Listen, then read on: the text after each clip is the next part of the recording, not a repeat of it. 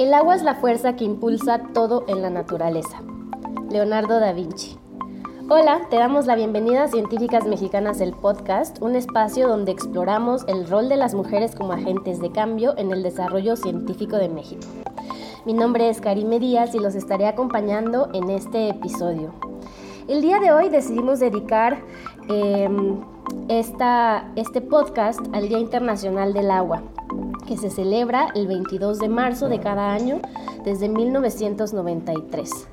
El tema de este año es Valorando el agua, el cual nos invita a reflexionar qué significa el agua para las personas, su verdadero valor y cómo podemos proteger mejor este recurso vital. El no haber valorado el agua por tanto tiempo ha causado que se viva una fuerte escasez de agua a nivel mundial.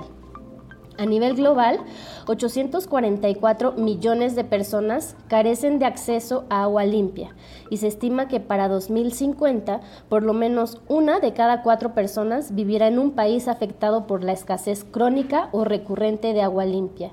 Inclusive se ha llegado a decir que el agua será el petróleo del siglo XXI. En México, la problemática del agua ha alcanzado niveles preocupantes en los últimos años. Se estima que 12 millones de mexicanos no tienen acceso a agua potable y que 80% de los cuerpos de agua está contaminando con descargas industriales. Para platicar de este importante tema tenemos como invitada a Jennifer Diana Hernández González, quien es licenciada en Sociología por la Universidad de Guanajuato, Campus León, maestra en Planeación y Políticas Metropolitanas por la Universidad Autónoma Metropolitana Azcapotzalco y es especialista en, Economía Ambiental y Ecológica por la Universidad Nacional Autónoma de México. Actualmente cursa el doctorado en Estudios Urbanos y Ambientales en el Colegio de México. Sus temas de interés son la gestión hídrica, la planeación y el ordenamiento ecológico territorial. Diana, muchísimas gracias por aceptar la invitación. Estamos muy contentas de que nos acompañes en este episodio de Científicas Mexicanas. Hola, Karime, muchas gracias. Para iniciar esta conversación, me gustaría que me platicaras brevemente sobre ti, tu carrera profesional y tu investigación científica. Sí, muchas gracias, Karime. Este, primero, pues eh, esta invitación para participar en este podcast eh, me gusta mucho porque desde que inició el, eh, desde que me enteré más bien de la red de científicas mexicanas, pues me pareció un proyecto muy, muy bonito y muy importante para nosotras las mujeres que nos dedicamos a la investigación. Y bueno, pues sobre mí te puedo decir que, este, como pues hace un momento reseñabas, pues cursé eh, mi licenciatura en sociología en la Universidad de Guanajuato, en León, un poco interesada como por entender, este, pues, qué nos mueve como sociedades, entender las estructuras, las relaciones de poder que hay entre eh, el aprovechamiento de, por ejemplo, los recursos naturales, que, es como la línea en la que me he ido especializando. Este, porque pues hay eh, dentro de, todas estas relaciones sociales existen este, estructuras que ayudan o, perjudican incluso como el aprovechamiento desigual de los recursos. Entonces, la, sociología como en, este sentido me ayudó siempre, eh, me ha ayudado a entender como esta, esta dinámica que, ocurre eh, al momento de, que convivimos como sociedades. Este, después, en cuanto yo terminé mi licenciatura, estuve trabajando eh, alrededor de unos 3, 4 años en la gestión pública municipal en la ciudad de León. Este, trabajé en el organismo operador de agua eh, en, esta ciudad, que fue donde empecé como a desarrollar este, esta pasión por, por, la gestión del recurso hídrico, porque allí fue donde eh, empecé a darme cuenta como de estas disparidades que hay en, la forma en la que se distribuye el recurso y se fue convirtiendo en un tema apasionante. Yo aprendí mucho en, esta estancia en el organismo operador, este, donde pues mi, labor era eh, ser como una especie de vínculo entre eh, el organismo operador y la población que era eh, afectada por las obras públicas de redes de drenaje. Entonces allí fui acercándome también a proyectos de cultura del agua, este, que pues me, fueron como, como abriendo todo este panorama de, las problemáticas que hay en el país eh, y en las distintas regiones, incluso eh, mundiales, en torno al agua, este, y que, más adelante hablaremos ¿no? del valor que tiene el agua como recurso o como un ente, eh, un elemento ecosistémico. Este, entonces, bueno, eh, estuve trabajando aquí, también eh, estuve trabajando como consultora para los organismos de planeación municipal y estatal en el estado de Guanajuato. Este, trabajé también en obra pública, un poco haciendo este mismo trabajo de enlace de gestión social con los entes públicos y la población afectada por, por la obra pública de alto impacto en el municipio. Y pues bueno, después empecé a tener la inquietud de continuar con mi preparación académica este, y decidí eh, estudiar una maestría. Decidí irme a, venirme a vivir a la Ciudad de México para este, estudiar la maestría en Planeación y Políticas Metropolitanas en la Guamas Capotzalco. Eh, muy, muy intrigada sobre todo en, en, en, atender o entender como cómo las ciudades están conviviendo, eh, los ecosistemas en los que en los territorios que son parte de ecosistemas este, y, estamos como agotando los recursos naturales ¿no? por los procesos de urbanización que son, eh, han sido en las últimas décadas especialmente voraces y muy rápidos, muy intensos. Entonces, pues esta, como esta inquietud eh, fue la que me llevó a, elegir este programa de posgrado, este, del cual eh, aprendí eh, muchas cosas y continué un poco en esta dinámica de comprender o de relacionar la gestión del agua a partir de la urbanización y a partir de, cómo las ciudades están creciendo sobre los territorios urbanos, eh, perdón, los territorios rurales, lo cual tiene una serie de implicaciones eh, muy, eh, muy importantes. Este, y, bueno, pues aquí fue como la forma en la que empecé a, a ir armando como esta línea de investigación que es en la que actualmente trabajo. Eh, posteriormente hice una especialización en, la UNAM eh, relacionada a la economía ambiental y ecológica, un poco como para ir armando este, como este perfil o, como esta como esta profesionalización que a mí me interesa, que tiene que ver con la administración del agua, pues desde, y, creí que pertinente como tener esta perspectiva desde la economía, porque finalmente eh, la valoración del recurso tradicionalmente pues parte de, esta, eh, de, estas dos vertientes como de, una mayor tendencia. Y este, una vez eh, que, estuve ya en, esta especialidad, eh, bueno, tenía yo ya la intención de estudiar este posgrado, el doctorado en el Colegio de México. Este, estaba, estaba un poco indecisa realmente como al momento de, decidir ingresar al doctorado, este, porque pues la, las oportunidades laborales de pronto se ven como, como turbias, no, no se ven claras, pero este, finalmente como que decidí, me di cuenta que es lo que realmente me gusta, me gusta la investigación, me apasiona mucho la investigación y la posibilidad de eh, convertir esta investigación en instrumentos o en insumos para el desarrollo de políticas públicas, este, pues creo que, es eh, como esta motivación que me tiene acá en el, en el doctorado.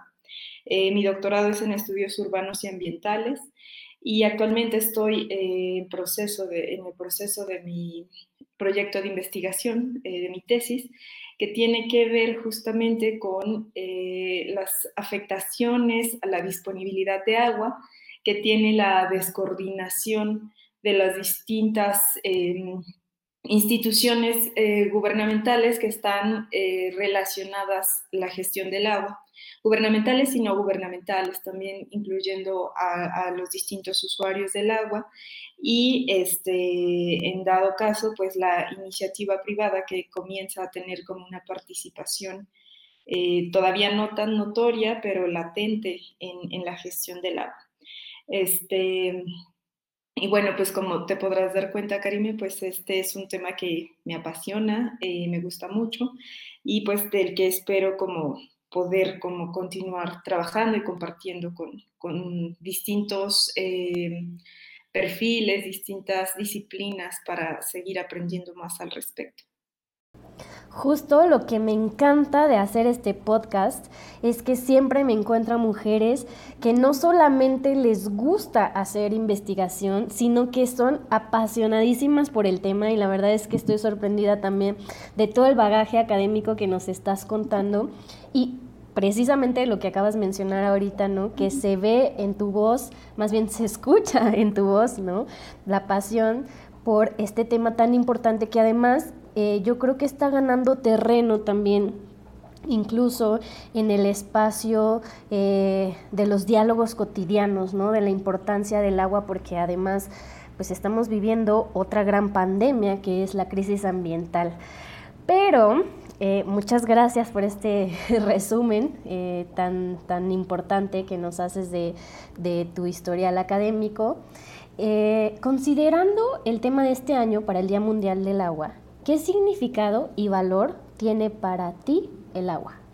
Personalmente creo que, ah, creo que el agua este, me ha ayudado como a, a poder vincular eh, mis intereses, como las cosas que, me apasionan, porque fui descubriendo como a, raíz de que, de que te comentaba que pues tuve la oportunidad de, trabajar en, el organismo operador, pues pude ver de cerca como las dificultades que tienen sectores de la población más vulnerables a tener acceso al recurso.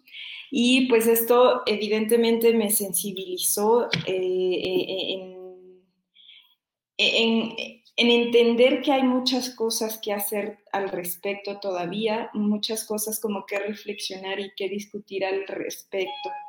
Entonces yo creo que como el agua en particular tiene como, para mí, como una valoración evidentemente, este, pues como, como, como un elemento ecosistémico y vital, pero también tiene como, pues como una valoración simbólica, este, no sé, como que me, con la cual me identifico. Este, luego tenemos el chiste acá con los amigos, ¿no? De que somos los abólogos, eh, porque son, no sé, como que es un, tema apasionante en el que se vuelve parte de cotidiana de, la vida de, de, uno y cambia, ha cambiado completamente mi perspectiva al respecto desde, desde que yo me he interesado y he estado aprendiendo más de este tema.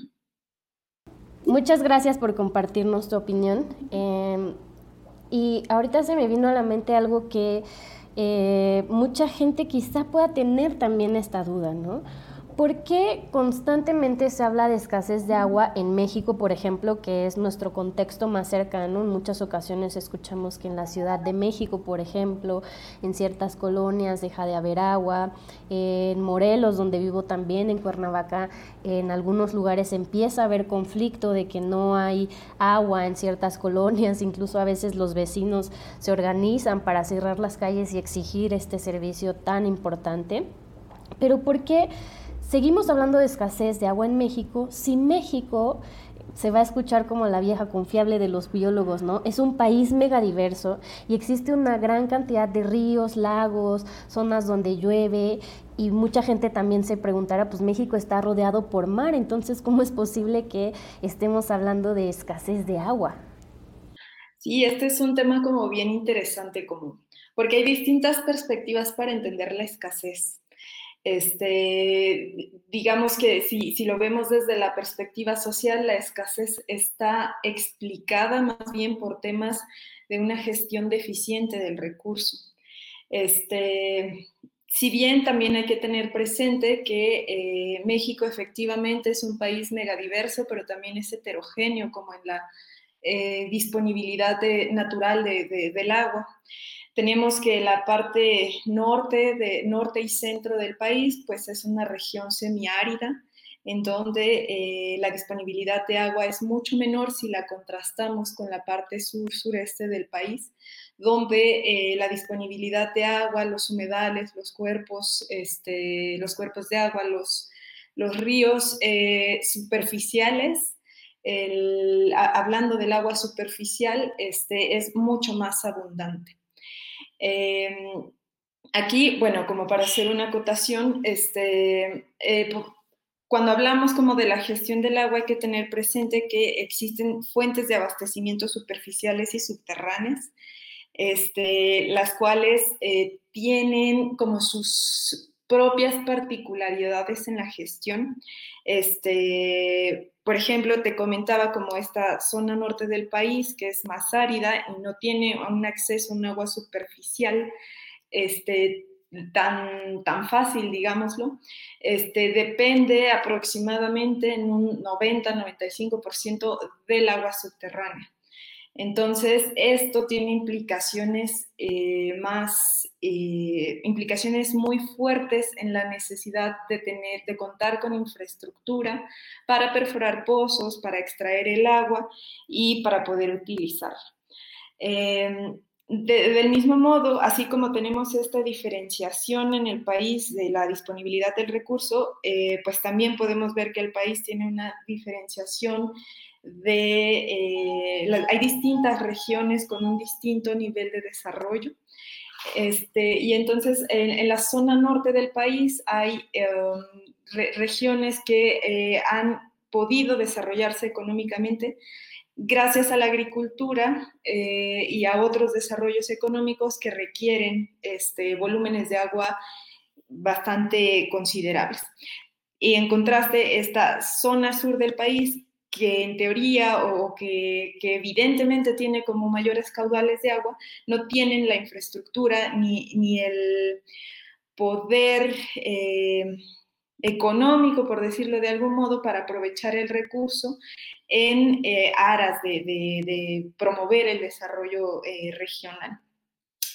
Eh, entonces, bueno, regresando como al tema de, la escasez, cuando yo te, planteo esta explicación que tiene que ver con, con que la escasez se construye socialmente a partir de, la gestión de las malas o de las incorrectas decisiones respecto a la gestión, pues tiene que ver con, esto, ¿no? Con la política hídrica, la política hidráulica que se ha venido eh, pues desarrollando y transformando también eh, desde pues históricamente y que ha promovido eh, determinados proyectos de desarrollo en el país y, particularmente promovido el desarrollo de determinadas regiones y pues esto ha llevado de algún modo a favorecer algunos territorios eh, en, el, aprovechamiento del recurso hídrico.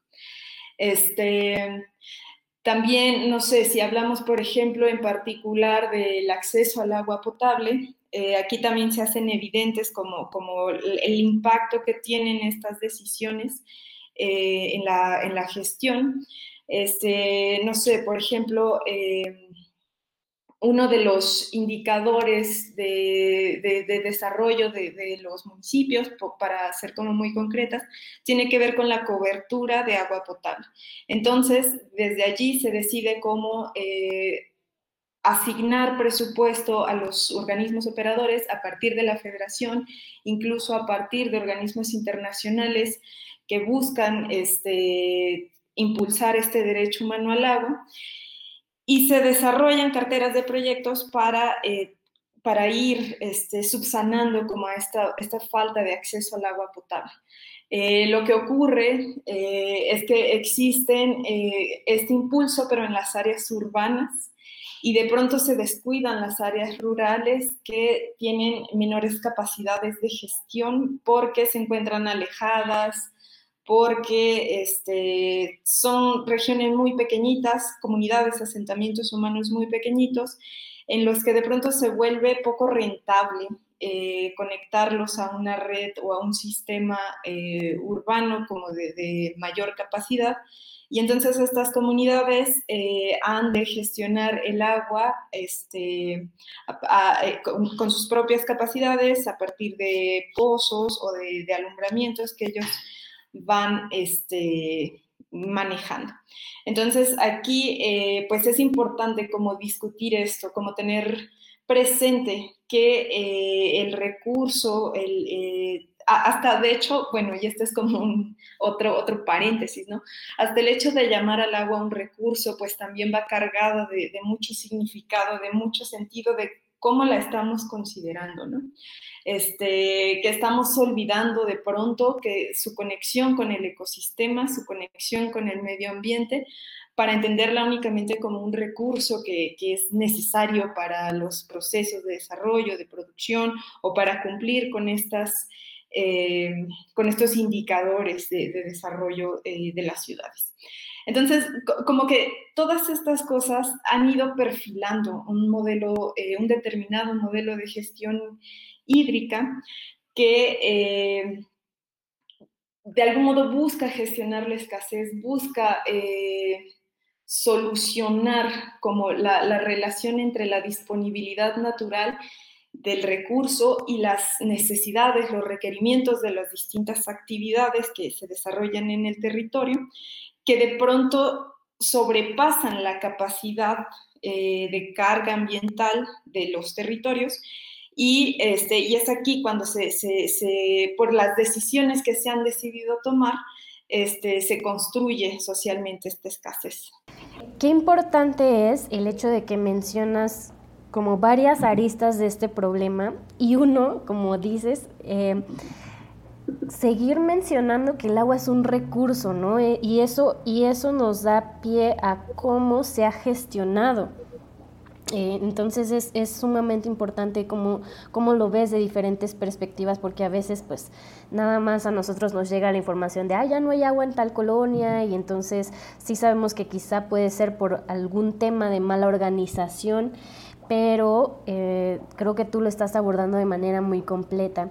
Y también hace unos momentos mencionaste sobre eh, que se explotan más ciertas zonas debido a las características ¿no? de cada sitio. También hemos escuchado mucho que se habla de explotación de los acuíferos en México. ¿Esto está relacionado con lo que nos mencionas? ¿Qué, qué, significado tiene y qué implicaciones también? Sí, justamente, este, la explotación de acuíferos se da en mayor medida en esta región norte del país, eh, donde eh, pues es, eh, los acuíferos, el agua subterránea es la principal fuente de abastecimiento.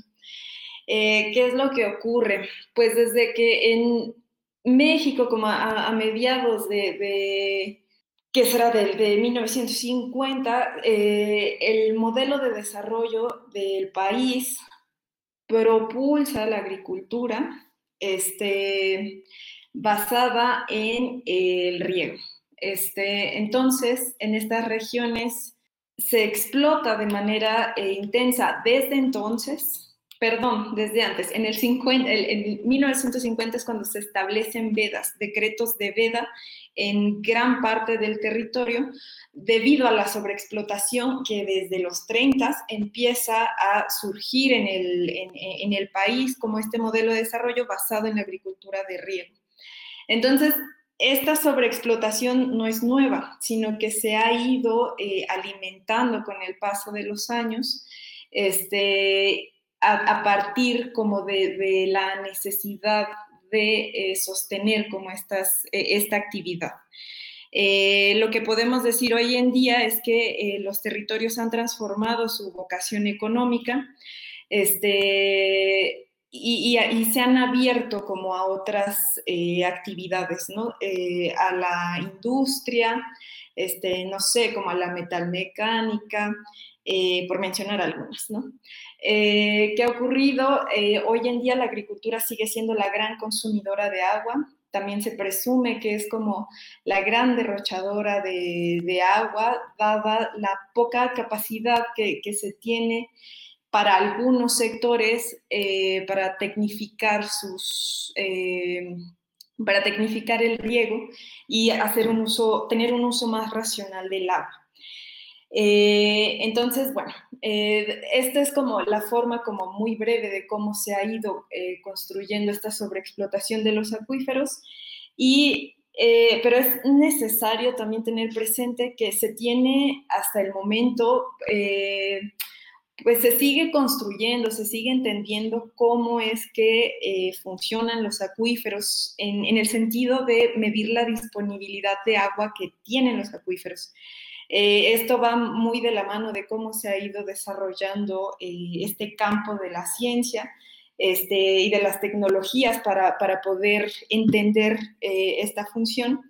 Y bueno, y aquí es bien importante lo, lo, que comentábamos al inicio, ¿no? Como, como la interacción que puede haber entre, que es necesario que haya entre las distintas disciplinas, porque a medida que se entienda mejor cómo es que eh, los acuíferos se recargan, eh, en qué medida eh, es posible extraer agua de los acuíferos sin poner en riesgo, sin comprometer los ecosistemas, eh, pues solo lo sabremos si existe comunicación con estas áreas del conocimiento para que eh, tomadores de decisiones, planificadores, puedan tomar este, el mejor sendero para, eh, para evitar como, como que, estas decisiones tengan consecuencias costosas en términos no solo económicos, sino ecosistémicos y también sociales.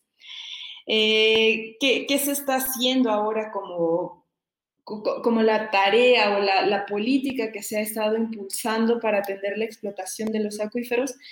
Eh, pues se ha promovido desde eh, los años 90 la integración de una planeación participativa, una planeación hídrica participativa, en donde no solamente se tenga como eh, esta visión técnica y política de las decisiones del agua, y aquí quiero hacer como mucho énfasis en las decisiones políticas eh, para la gestión del agua, este, sino que se busca integrar también a los usuarios eh, como los principales interesados y los principales beneficiados o perjudicados de la forma en que se distribuye el agua.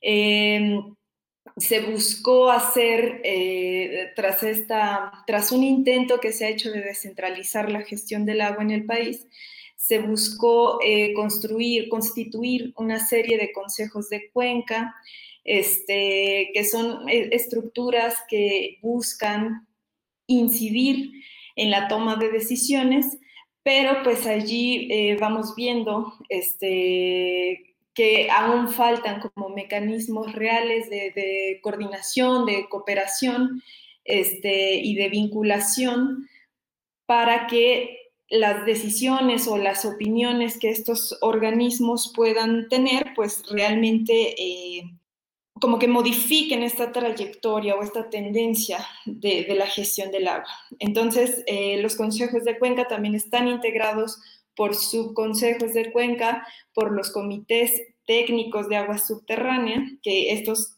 particularmente tienen como esta tarea de, ser los vigías de, los acuíferos eh, en los distintos territorios. Este, esta es como, como la, lo que podría decirte de lo que se está haciendo al respecto de, la explotación de los acuíferos. Ah, pero para ser todavía más complejo como el tema, este, pues no, no debemos olvidarnos que del escenario de cambio climático al que nos estamos enfrentando, que pues solamente se suma para complejizar más eh, las decisiones que han de tomarse, decisiones basadas en un escenario de incertidumbre, eh, porque pues bien a bien eh, se está explorando el tema del cambio climático, se está construyendo la problemática alrededor y cómo esto va a afectar la disponibilidad eh, de agua tanto superficial como subterránea en una condición en, donde ya hablábamos, hablábamos, de que ya se ha construido una escasez alrededor del recurso y su disponibilidad por distintas circunstancias también puede verse afectada.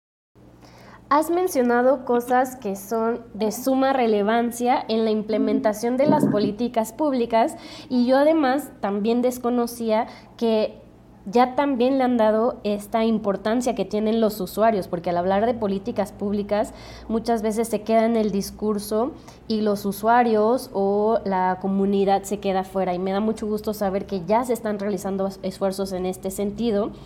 Y también lo que apuntas sobre cómo es que la ciencia y la academia se tiene que acercar a quienes están tomando decisiones para colaborar. Entonces creo que esa es como una trilogía que tenemos que tomar en cuenta al analizar varias de las problemáticas ambientales en el país. Primero, el papel que tiene la ciencia y del conocimiento que se está generando, de cómo se puede comunicar a los tomadores de decisiones y cómo se pueden involucrar el resto de la población. Entonces a mí me da mucho, mucho gusto que saber que hay esto, lo desconocía, eh, y que se está trabajando en este sentido.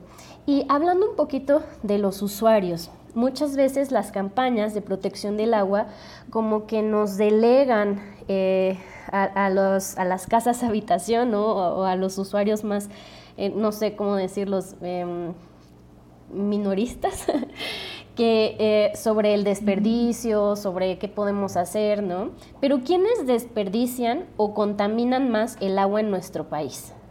Sí, esto que apuntas es como, pues, como una discusión bien importante, este, también un poco conflictiva. Eh, porque efectivamente si, si, analizamos como el problema de eh, desperdicio, bueno, y también habría que definir qué vamos a entender por desperdicio, ¿no? Que, que de pronto, como que es bien importante en, en este tema, como definir muy claramente estos conceptos para poder regular sobre ellos. Eh, entonces, eh, si entendemos por desperdicio como el agua que se pierde de las, eh, de las redes de distribución de un sistema hidráulico en las ciudades, e, esta es como, como una perspectiva, ¿no? Y de allí que las campañas de cultura del agua o de ahorro de agua estén dirigidas, como bien dices, a la casa habitación, ¿no? Siempre nos están diciendo como que hay que estar atentos de las fugas de agua que hay en nuestros, en nuestros hogares, este, que hay que, no sé, pues estas técnicas, ¿no? Poner una cubeta mientras uno se baña, etc. Y estas son como, como micro tareas que nos ayudan a evitar que la... Eh, eh, como, que está, eh, como que el agua se desperdicia. Sin embargo, aquí como que el trasfondo es más amplio, ¿no? Este, muchas de las veces eh, los sistemas hidráulicos de las ciudades trabajan bombeando agua para, para, extraerla y para distribuirla a las distintas partes de la ciudad, pero de pronto las fracturas que hay eh, e, en las redes, en las tuberías, por ejemplo, la Ciudad de México es un caso muy icónico eh, al respecto de esta problemática, porque eh, por el tipo de suelo de la ciudad, pues la tubería, las tuberías suelen tener fracturas y esto provoca filtraciones de agua impresionantes. Este, y estas, y no solo como las filtraciones de agua, sino también que esto provoca que la presión que tienen eh, los sistemas de agua disminuya y se requiera de mayor energía para hacer llegar el agua a las casas. Entonces, este eh, es como toda una serie de consecuencias de, como de estas, eh, de estas situaciones. Porque, ¿qué es lo que ocurre si, si uno está, si el sistema está gastando más energía para, para poder dar abasto a una ciudad? Pues lo que ocurre no solamente es como un incremento económico en el costo, sino también se genera una mayor emisión de, de gases de efecto invernadero por la combustión que provoca el consumo de energía y, pues te digo, o sea, todo esto es como, como una cadena de consecuencias que pareciera interminable. Este, si tomamos esto pensando como en, en, por, qué, por qué luego nosotros tenemos, eh, como en nuestras casas, eh, se nos pide como tener estas eh, previsiones. Pero eh, apuntas también como un asunto muy importante, este, como los grandes usuarios del agua, eh, agua no potable, porque aquí creo que también esta distinción es importante entre el agua potable para el consumo humano y el agua que no es potable, pero que es utilizada en, los procesos económicos para la industria, para la agricultura, la generación de electricidad. Este, digamos que se, puede decir que la gran derrochadora es la agricultura. Este, por la forma en que se, la forma tradicional en que se utiliza el agua para riego, eh, donde algunas eh, regiones aún inundan este, los terrenos de, los sembradíos y este, pues esto lo que ocurre es que digamos que limita la disponibilidad de agua para otros usuarios. Este, por eso decimos aquí el desperdicio es distinto. Eh, más que desperdicio es como limitar como el acceso a otros usuarios del agua porque uno ya la, usó. Finalmente el agua va a regresar eh, como al, acuífero, a recargar el acuífero, pero aquí también, que tú bien apuntabas, este otro tema es, eh, que es el de la contaminación. También la agricultura es responsable eh, de buena parte de la contaminación de los afluentes superficiales y subterráneos por el uso de pesticidas, por el uso de abonos y todos estos agentes químicos que se utilizan en el, en el, desarrollo de la agricultura. La industria, por su parte, también tiene una importante carga de contaminantes. Si bien la industria ha logrado como desarrollar técnicas que permiten eh, eficientar el uso del agua. Eh, es cierto también que tienen una serie de contaminantes aún más pesados, químicos que pueden llegar a ser este, incluso cancerígenos. Eh, si, por citar algún ejemplo, pues está el caso del río Santiago en Jalisco, que es un río, si, pudieran como meterse a investigar o ver, ver por ahí en YouTube unos videos, es impresionante eh, la cantidad de, contaminantes que, se, que la industria ha estado eh, desechando libremente sobre el, sobre, sobre, sobre el río Santiago y pues ha provocado efectos súper nocivos en, en, la salud de la población. Casos este, muy, eh, muy penosos y que inclusive han sido llevados a la Corte Internacional de Derechos Humanos para eh, dar una solución a, este, a esta problemática que ha eh, tenido como muchos años en, pues en pugna. Em, entonces, bueno, pues esta, esta es como, como, como la forma también de entender qué se está ¿Qué, se está eh, entendiendo por el desperdicio y qué se está entendiendo por la contaminación? Ahora, ¿qué se está haciendo para atender eh, estos, estas problemáticas? Eh, bueno, pues se, se, ha tratado, la verdad los esfuerzos han sido como muy limitados porque las instituciones dedicadas a la gestión hídrica se ven limitadas en presupuesto y en personal para atender y para ir a monitorear, eh, por ejemplo, en el caso particular de las descargas de, agua de las industrias, por ejemplo. Entonces, esto es como una gran limitante que se tiene para hacer valer eh, la legislación que se ha hecho en torno a la, contaminación eh, del recurso hídrico. Eh, eh, sin embargo, este es un tema que está presente en los planes de, desarrollo, en, los planes eh, que ha desarrollado la Semarnat en torno al medio ambiente y en particular en la programación hídrica, donde la cobertura de agua potable es uno de sus temas importantes, pero el siguiente de mayor importancia es justamente este, el de la limpieza de los caudales de los ríos para lo cual se ha impulsado eh, la construcción eh, de plantas de tratamiento de aguas residuales domésticas, pero también industriales.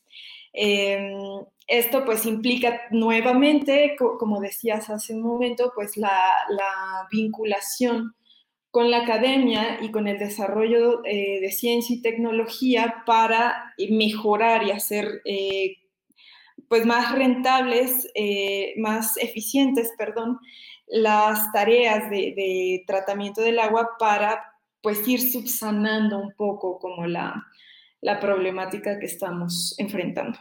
Ya nos has platicado sobre varios de los problemas de la gestión hídrica en México, incluso nos has dicho cómo se pueden solucionar y además también nos has hablado de varias iniciativas y varios esfuerzos que existen actualmente para intentar regular de mejor manera ¿no? los, los sistemas hídricos. Pero ¿Qué podemos hacer cada uno de nosotros de manera individual para colaborar en la conservación y protección del agua en México? Ya mencionamos también de algunas campañas o algunas estrategias, pero ¿cuál sería la más eficiente o qué, cómo podemos hacer un cambio eh, precisamente para eh, coadyuvar en la conservación del agua en nuestro país? Sí, yo creo que aquí es bien importante entender que eh, como la posibilidad de hacer un algo como individuos eh, tiene como, como distintas dimensiones. Como una de ellas es esta, la, personal, la individual, que, a la que apuntas, que pues tiene que ver con ser conscientes, ¿no? De, no tirar, este, no sé, como, como nuestros desechos a los cauces de los ríos, eh, con estas microacciones de las que hablábamos, de vigilar que no tengamos fugas en nuestras casas, este, tratar de reducir lo, más posible nuestro consumo de agua, como hacer más eficiente nuestro consumo de agua. Y esto es como por un lado. Creo que a veces perdemos de, vista como las otras que son las acciones colectivas que, podemos hacer y que tienen un gran peso eh, en la forma en la que podemos aportar como, como a la solución de estas problemáticas. Y aquí yo definiría o podría ver como dos vertientes de estas acciones colectivas.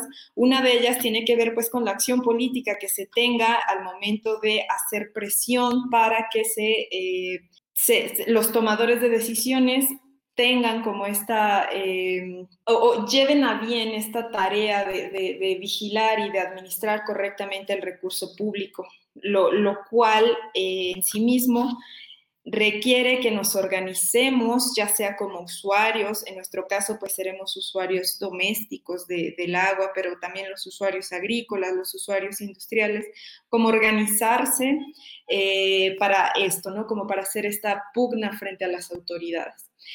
Pero también hay como otro tipo de acciones colectivas eh, que tienen que ver con la organización para este, limpiar los ríos, se me ocurre.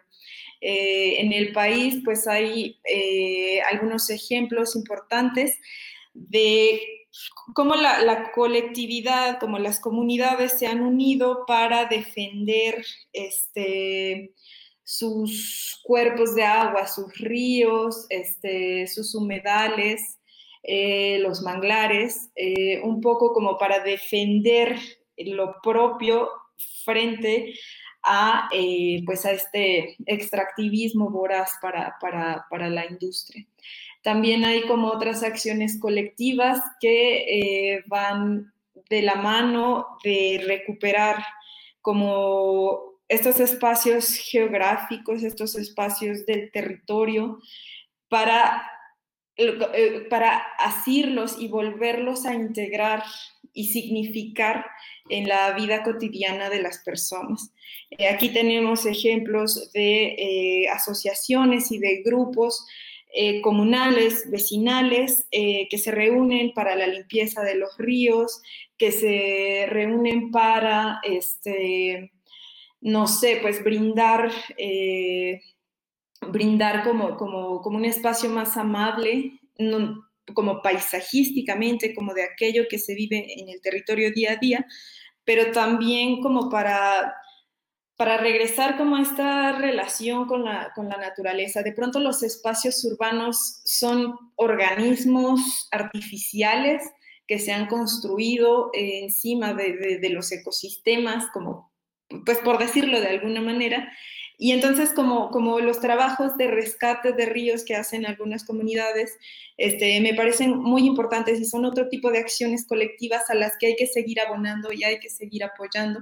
Y estas necesariamente pues son iniciativas personales, ¿no? No, no, no hay que esperar, no necesariamente son acciones que van a venir este, como de esta jerarquía que luego tenemos muy interiorizada en, nuestra mente de que el gobierno baje a desarrollar programas, sino que también estas acciones pueden surgir eh, de la comunidad para exigir y para replicar estos modelos, quizá ya con apoyos gubernamentales en otros territorios.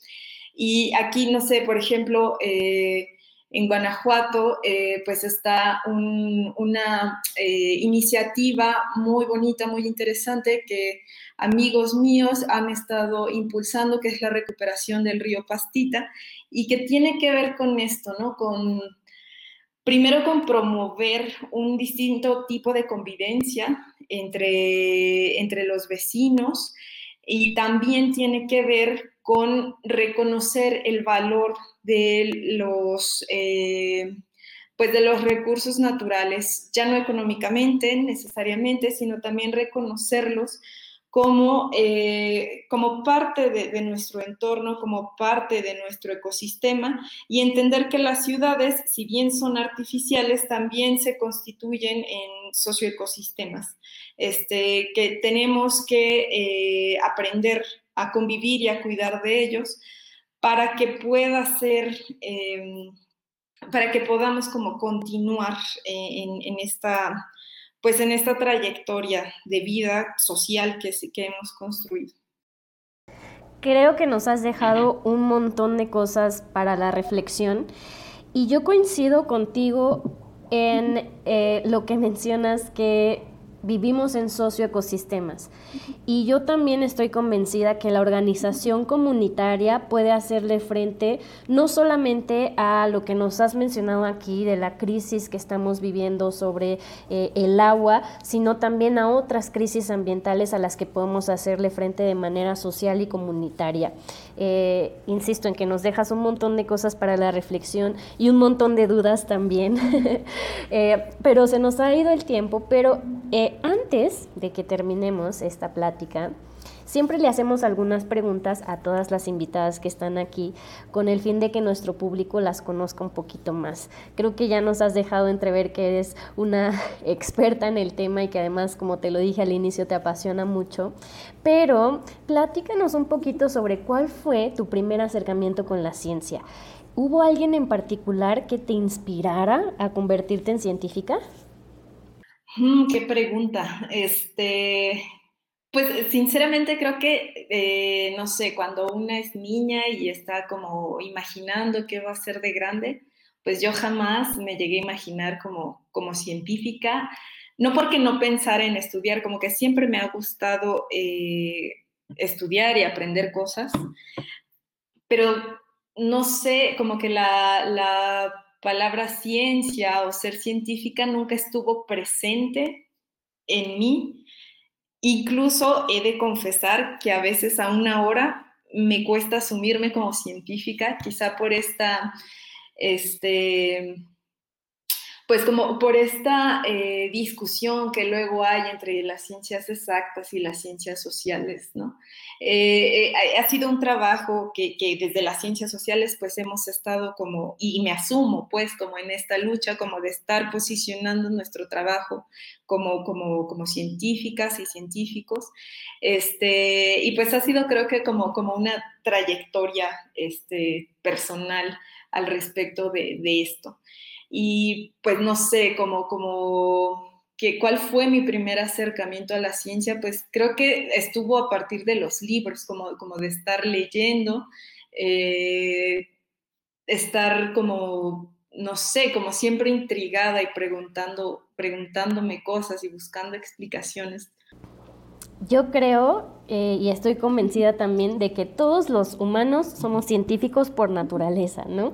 ¿Por qué? Porque como bien lo dices, todo el tiempo estamos preguntándonos, eh, haciéndonos preguntas y tratando de averiguar qué es lo que sucede. Y eso es un espíritu que sin duda se ve en ti, que sin duda lo reflejas.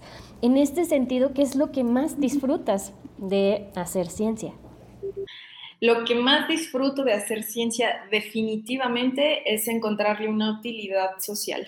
Este, esto como de, sí encontrar respuestas y sí este, lograr la conversación con otras disciplinas para darle una función, este, para mejorar las condiciones de vida de, de, las personas, particular y definitivamente de los sectores que eh, están en condiciones de mayor vulnerabilidad.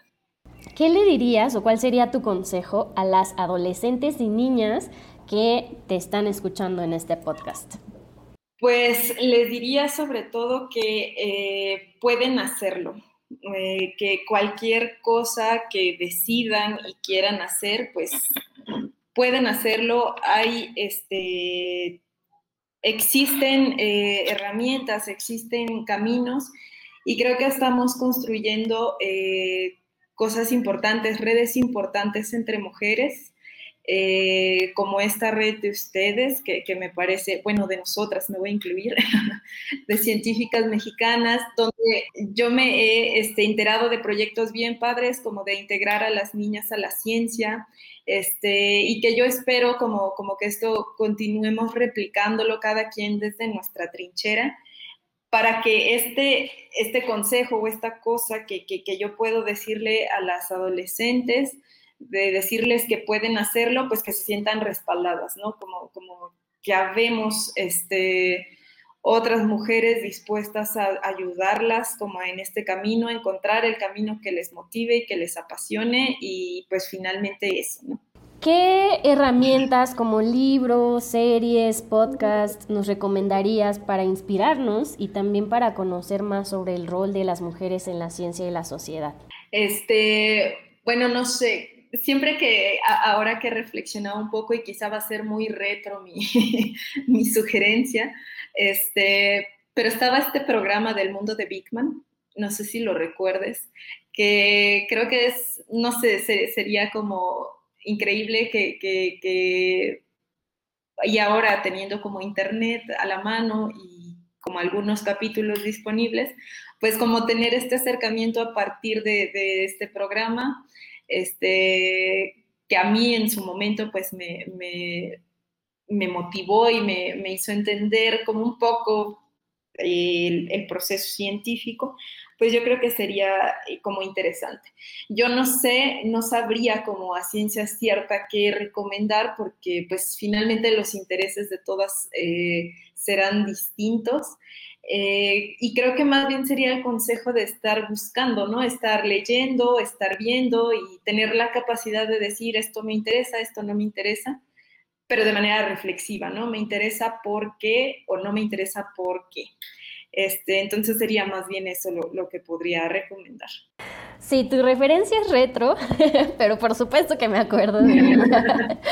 Eh, y, sin duda es uno de los mejores programas de ciencia que ha habido el mundo de Big Man y yo creo que muchas de las personas que nos están escuchando también eh, van a coincidir, sobre todo nuestros nuestras y nuestros contemporáneos, ¿no? Van a decir, sí, yo también, eh, Big Man me inspiró o Big Man me enseñó muchas cosas sobre la ciencia. finalmente... ¿Nos podrías compartir alguna red social en donde nuestro público pueda contactarte? Sí, claro. Este, en Facebook me pueden encontrar como Jennifer Ever, Ever con V. Este, y pues allí, eh, pues es como la red social en la que soy más activa, este, y pues ahí me pueden encontrar. ¿Algún comentario final sobre lo que platicamos? Este, ¿Algún consejo? No sé, algo que nos quieras compartir para finalizar.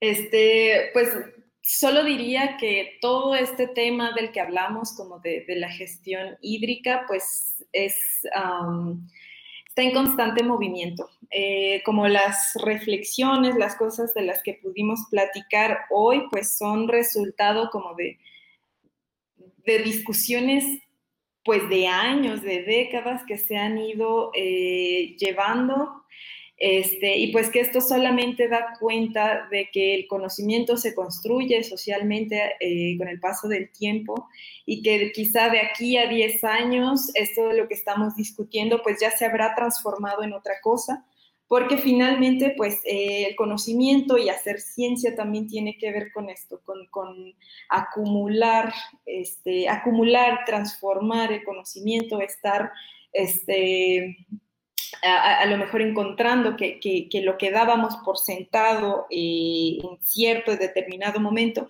después nos damos cuenta que no es cierto o que tiene otras explicaciones.